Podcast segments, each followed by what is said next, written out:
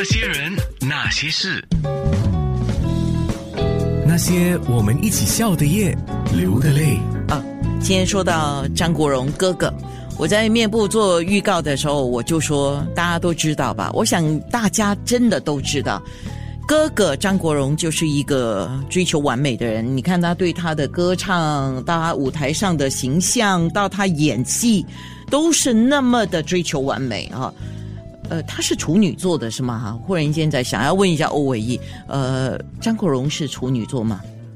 对啊，处女座啊，九月十二号啊。那我在这边跟大家问好一下啊，各位听众大家好。像我都不是处女座的，我都刚跟欧伟讲，我这个人的个性有一部分，我现在已经稍微改善了啊，不然给自己太大压力，也给旁边的人太大压力。我也是追求完美的，所以追求完美不是错，但是追求完美如果给自己太大压力，还有对自己造成影响，对别人也有影响的话，那就辛苦了啊，对不对？对啊，对啊，对啊。那我大概来说一下这个张国荣的这个个呃追求完美的方式吧。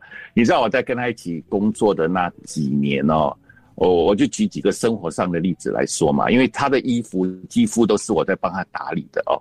那你知道、哦、他他不管是啊、出门逛街也好，更不要讲说上电视或者录影啊，或者是拍戏什么，他每件衣服啊，像你知道，如果我们男生穿长袖的衣服，对不对？就是你有的时候扣子这这个长袖就放下来就扣到完，对不对？他连那个扣不扣那个纽扣，他都会跟跟我讲说，今天是属于要扣的，还是今天不要扣的。然后一折是一种状态，两折是一种状态，三折就是来到这个肘子上面的哦。他都会跟我分配的非常的清楚，知道吧？然后还有一点，男生常常穿这个长袖的衣服哦，这个上面的这个这个呃怎么说？这个这个领子啊、哦，要不要扣起来，又是一个学问哦。所以你看他从这个穿衣服上面就有非常非常多的这个、呃、完美的追求。那么。这我再讲一点啊、哦，这个这个你讲的还是日常生活了，所以日常生活的这种状态一定是完全反反映在他的工作的状态当中。对对对对对，所以在一九八五年的那个演唱会上，因为我在后台帮他换衣服的嘛，哦，哇，那个我们换衣服的时间就只有一分钟诶，他在这一分钟里面哦，他真的是哦，对着那个镜子哦，各个角度都要审视你的衣服的皱褶哦，就不可以差一一丝毫的，你知道。刚开始的时候会有一点点的不习惯，可是后来久了也就觉得这就是他的一个一个个性吧，哦。是啊，我中间有提到这个宁为玉碎不为瓦全这一方面哦，这个是其实他一直坚持的。他说如果东做东西要做，就做到它最美为止，啊，宁可选择如果如果不够完美，那就宁可不要做了。嗯，哎呀，我我我颇有同感了啊！我我现在现在我我只能够说我现在好一点了。不过这种宁为玉碎不为瓦全的这种，有时候是一种执着，但是也很容易变成是一种固执，或者是有时候不肯不肯妥协。有时候有一些东西，就像以前有个长辈跟我讲的，他说：“呃，黑跟白中间是有灰色的啊，你不要完全不能接受中间有灰色，因为有时候灰色是。”必要的，必要的，而且有的时候可以在某些方面还可以缓冲一下那个情绪啊，还有各方面，而且很多东西如果太过完美的话，变成很刻意，你会不会觉得？哦、我我我针对这个问题，我跟他讨论过好多好多次，我也跟他讲说，真的有时候做人不要这么样的呃刻板印象。呃，我不知道后来他有没有听进去，可是我在跟他工作了那五六年，我就觉得这个这个穿衣的这个哲学啊，他是非常非常的讲究的啊。在那时候，你记得啊，我我大概在八十年代那个时期啊，你知道有两个呃日本的这个设计大师伊些米亚吉跟 Yoji Yamamoto 这两位，这是他最崇拜的呃两位大师吧？这个。山仔医生刚刚好最近也过世了哦。那时候我记得，我每一次陪他逛街，就是先去看这两个人的服饰店。他每次就跟我讲说：“他妈的，这种衣服是做给你这种高的人。哇，这个这种为什么为什么你不要把你的高度给我六公分？”他说：“给我六公分，他就 perfect 了。”他常常跟我讲这样的话，你知道吗？所以后来后来每次看到梅艳芳穿衣服后，他就说：“哇，这个梅艳芳。”这些人的这个设计，因为梅艳芳的舞台上的那个架势跟她的身形比例哦，呃，堪称是所有娱乐圈里面最完美的。因为她从高度到整个身材的比例都是穿什么衣服都好看，所以他常常跟我讲，因为张国荣就是一七一公分嘛，然后我有一八五公分，他说：“哎呀，你我不要多，只要你六公分就好。”所以你看他在这方面，他一直都是蛮蛮执着于他的追求方面的。那讲到吃呢，其实他也是很追求的。他常常说不在乎吃鱼蛋面，就是所谓的呃新加坡讲的那个鱼丸面啊，或者什么。呃，在香港是很流行吃这鱼蛋粉的嘛啊。然后他常常就说。我鱼蛋面我不介乎不在意在那种街坊邻居里面吃，可是呢，一定要美味。当然，如果不美味，对啊，不美味的话，说那就，对呀，就就对啊，对啊，对啊。所以说他对吃方面还是有他固定的一个要求的。像我以前住在他家的时候，他的佣人烧菜，我们每天都常常都在家里吃饭。他佣人烧菜，如果只要一点点那个鱼不够。不不不不够新鲜，他就会开始 make noise 了，然后就说：“哇，今天的这个鱼哦，太老了。”呃，其实说起来，我有一个想法，张国荣是一个不想浪费他的时间跟生命的人。那些人，那些事，那些人，那些事，那些我们一起笑的夜，流的泪啊！今天的那些人，那些事，是一些心事。嗯，我们的一些心事做到第十二个节目了，哇哦，也是张国荣的第三篇，也就是欧维义讲的，来到了呃完结篇、完美篇吧。OK，那讲到张国荣啊，他跟梅艳芳的交情非常好，这个我们在呃消息里面都有看到了。那你特别用闺蜜之情来说他们两个人的友情哦，这个能够做到闺蜜就是无话不说了啊。然后两个人又是演艺圈的。红人，那当然还好，我觉得还好，是一位是男士，一位是女士啊。基本上，呃，虽然有竞争的意味在里面，但还是比较良性了。他们两个好，我就直接说吧。啊，你大概要问我的时候，为什么他们会成为闺蜜？我就觉得回来就跟交朋友的方式是一样的，因为我觉得他们都是英雄重英雄。啊，从梅艳芳开始拿金唱片第一张专辑的时候。我记得那一年是一九八十啊，她拿华华华星新秀，然后八十三年发第一张唱片。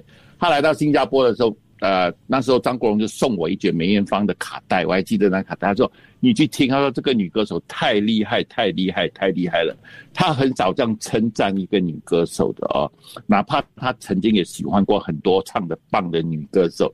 他说：“你去听，真的很厉害。”后来我就听完后，其实那时候我还没有感觉到梅艳芳很厉害，你知道吗？然后如果讲说她真的是台上又会表演，然后什么什么的话，后来呢过多几个月，他就把梅艳芳带来新马跟他一起表演，然后我们就真的认识了哦。那我慢慢发觉到最重要一点就是所谓的人跟人之间的这个频率吧，他跟梅艳芳的审美观念。价值观，我觉得都是一模一样。他们两个都是性情中人，都对美有一种很很一种迷失吧，一种固定的追求。那么梅艳芳也是一个宁为玉碎不为瓦全的人。其实从他的对感情上的处理，你就看得出他是一个非常执着的人。只要对方有一点点 so called 背叛的行为吧，他就是毅然毅然就是不要了。一刀两断，嗯，对。这方面，他们两个人的看法，我觉得都是一致的啊。这是第一点啊。第二点呢，两个人的出身，因为张国荣也熬了一段时间，他才开始走红。梅艳芳更是从小五岁就开始在梨园登台献艺的，因为家里的环境不好。到后来，两个人都闯出了自己的一个名号出来。我觉得他们就有这个惺惺相惜的这份情谊在。还有一点呢，就是梅艳芳具备男子的气概。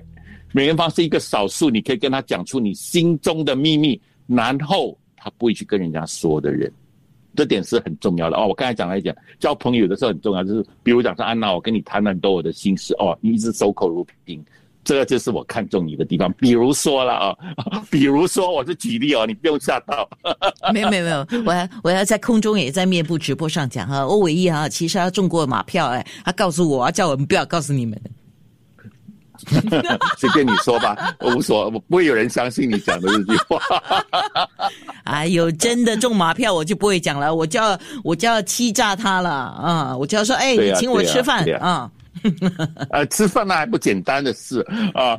然后，所以我觉得这三个原因就构成他们两个人一一路一直以来都很好。可是后来，后来，后来，呃，其实。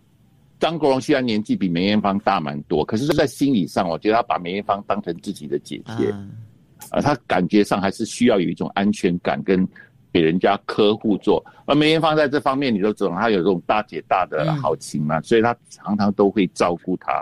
啊，甚至我不是跟你讲，有一次在吉隆坡，张国荣用那个海报敲我的头嘛，梅艳芳还起这一个那种大家姐，然后去说她不对的那种心态，我觉得就很明显的看得出来。然后梅艳芳讲她的话，她也不会不高兴。那换作是其中任何一个人讲她，可能他就会很不开心。是，对啊。你看张国荣的伯乐是谁啊？我就会想起李小田，是李小田吗？应该讲说他的伯乐有很多个，哦，因为他早期出道的时候，他是签约啊，当时香港的 Philip 唱片公司哦。那其实那时候他也没起来，但不能够否认，每一个带他入行的人，我觉得都是他的伯乐。李小田是其中一个做他的监制的人，华兴当年的老板也是他的。那么有一位写词很厉害的郑国江。啊，也是帮他写了很多的歌词，他都说连刘培基、张国荣都带着感激的心态，因为刘培基早期张国荣出来的时候，风继续吹啊，那些造型都是刘培基帮他做的。那么我觉得张国荣的一生之中都一直不断的遇到很多很好的贵人，甚至后来他拍了王家卫的电影，他也把王家卫当成是他的贵人，因为王家卫很多电影把他带到一个身世上的一个高潮嘛，像《阿飞正传》啊，像什么东邪西毒啊等等等等。那后来有一次，呃，他去拍了《霸王别姬》这部算是一个史诗式的电影嘛，那赏识他的人是徐峰。以前的那个一代侠女，那个是那部电影的老板嘛，嗯啊，他在曾经跟我都说，我要觉得这些在生命中给他缔造了很多里程碑的人，都是他的贵人。那也是了，因为你一路走来啊，有一开始帮助你的人，可是一路走来还是不断有帮助你的人，这些都算是贵人，就是看哪一方面的啊？对对。那我要讲的一点就是哦，像刚刚讲说贵人的话，他对他来讲的话。他永远都带着一个非常感恩的心态。我举一个例子讲啊，他从小的时候，因为家里的环境有一点点的复杂，因为他的兄弟姐妹其实蛮多。可是他从小的时候，我个人感觉，这是我个人啊，不要不要加上意见。我觉得他并没有得到他父亲对他的宠爱啊，然后母亲也照顾了太多的小孩，所以他的家里的那个缘分其实并不深。而且是他在十多岁的时候就被放到英国去念书。啊，放到英国去念书，后来又去了，就是都是在国外的深造的。然后他进入演艺圈这行的时候，家里也没有给他什么意见，也没有反对，也没有支持。那么当时呢，他就有一位奶妈叫六啊六姐，六姐应该是六姐吧的意思啊。我从我第一次去张国荣的家里住的时候，我就觉得他对六姐好过。我觉得甚至感觉比妈妈还亲，你知道吗？他每次出来出外或者到国外去表演，跟他一起，他一定会想到要买礼物给他。他常常跟我讲说：“哎，买这个东西给他好吗？有时候买吃的给他，想说他老人家的牙齿到底还行不行啊？什么什么？你就从这方面的一个细微的一些动作，你就知道这个是一个很长情的人。那么我再再举一个例子讲。”他每个礼拜天多忙，因为六姐是跟我们住在一起的。那时候在家的时候，他有个房间是给这个六姐住的。像六姐，如果我没有记错的话，她是中国好像是广州的人，就是她的老家是在广州。那么呃，也没结婚，所以后来后来呃，就是有点像新加坡的所谓妈姐啊，就是嗯，就是舒淇不嫁啊，不嫁的那种啊。所以，我记得那时候每个礼拜天，我张国荣说，我再怎么忙，我都要带他出去外面走走，到可能不是吃饭，嗯，因为他每天的饭都是这个六姐帮他张罗的嘛。到每个礼拜天，他说一定要给他休息，就把他当妈妈这样。因为我们就全就是我们三个人一定到到外面去吃饭，偶尔加了梅艳芳进来这样子。所以我还蛮记得那段日子的美好。然后后来在一九八十七还是八十八八年的时候。他开始要搬到浅水湾去住的时候，然后六姐年纪也大了，八十多岁了，他就告老还乡。我听说啦，这个我就没有一个。后来张国荣在广州帮他买了房子，安顿他的晚。我觉得这个真的是很难得的一段情分吧。嗯，那些人，那些事，那些人，那些事。那些我们一起笑的夜，流的泪啊，一些心事。讲到张国荣的完结篇、完美篇第三篇，呃，欧伟一说张国荣在工作的态度上有三不啊，哪三步呢？不是三部情曲的三步啊，是 no 不要的不三步。来，不会迟到，啊哪怕一分钟他都不允许这的、哦。个可以想象跟他工作过的人是非常清楚的。我觉得，我记得那时候我住在香港的时候，他拍一个电视剧叫《武林世家》，跟张曼玉演的哦。我记得我们每天啊，如果是六点钟的通告、啊，我五点钟就要把他叫出床，然后就马上五点半一定要出发，看那地方的多远哦。他从来没有让人家等过他一分钟的，这是他的左右者。他觉得做一样东西不可以让人家等，他宁愿他等人家。他觉得嘛，所以以他的这么大牌的身份，其实这点我觉得是非常难能可贵。所以因为这样子，所以我其实在这里也觉得应该告诉所有呃全天下从事这个行业的年轻的朋友，请你们工作的时候千万不要养成一个迟到的坏习惯，因为我觉得我在圈子里面见过这么多的人，我觉得凡是成功的人士，包括你看刚才讲，我们讲刘文正就好，他也是一个从不迟到的人，你知道吧？后来一巫启贤有一次迟到就被他骂的个嘞，真的迟到五分钟哎，他就骂到个不得，他说你跟我站在外面罚站，真的是这个样子哦，我这个话敢这样子讲出来，对吧？因为。我觉得这个真的是一个可取的行为啦。第二个不呢，那个年代我刚刚开始认识他的时候，其实是没有手机的。那时候有的叫做 BB call，、啊就是呃 pager，对不对？他在开会的时候，他最忌讳人家的 pager 一直滴滴滴滴滴滴滴响，他觉得非常没有礼貌。我就曾经试过几次哦，他把那个那个杯具响的人马上说你跟我出去，他这毫不客气的就这样子说，他觉得。非常的迷啊！但那时候没有手机嘛，所以就还没有那种带手机。到了后期的时候，因为我跟他工作的机会变得比较少，因为我们接触也比较少。可是我相信他这个习惯是没有变的。所以如果你打手机在他的面前的话，如果是在开会的时候，我觉得他是不会允许这种行为发生的。再来呢，他觉得做东西一定要公私分明，这个刚刚我就跟你说过了嘛啊，像他跟呃。唐先生其实交往了差不多二十多年，他从来不把他带到生活中来，从来不允许他出席他的任何一个公开的呃活动，或者是演出，或者是什么都好。然后，而且他非常尊重每一个工作人员，他觉得一个东西的完成，包括一个电影、一个戏剧，绝对都是大家的一个齐心合力的，所以。他每一个人，我记得每一次的演出完后，他跟每一个人都握手，那每一个人都拥抱。呃，每一个人呢，他都会把心。然后我记得第一次做完香港的演唱会后，他叫我去买了二十九份礼物，你知道吗？然后都包的美美的，都是送他们香水，你知道吗？每一个工作人员，包括幕后的那些没有名气的，哪怕是你是一个小小的乐手，拉个小提琴两三节的，他都送他们东西，然后还一定要庆功宴，一定要他们全部人都出席。所以我觉得在这方面，他都是做到非常的周到的。是欧伟有，忽然间想起了，呃，那个时候他他当然他还在的时候了哈，他开了一家餐厅在香港那条是铜锣湾，啊对，农本多情，对对对。啊，你知道那个时候我们去香港之后，还特地跑去参观，特别跑去那边张望一下那个餐厅，哎，为什么不进去吃呢？呃，那个时候没有钱，OK，好，来继续，哎呀，没有这么惨嘛。啊，所以农本多情是他演的戏之一嘛，啊，他也好像电视剧来的啊，对，他也唱过这个歌吧？对，所以他是一个多情的人嘛，非常，嗯，他多情，但是不见得滥情，我觉得这个是不一样的啊。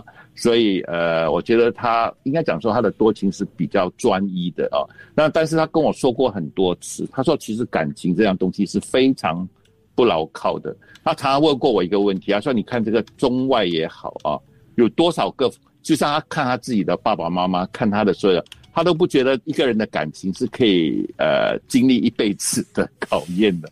所以他常常跟我讲说，其实感情呢，呃，不见得是人生的全部。他对他自己来讲的话，他觉得最重要的，这这点跟梅艳芳有一点像，就是呃宁缺毋滥，然后宁愿就是珍惜当下，把握所有现在。”拥在手上的一切的美好，是对。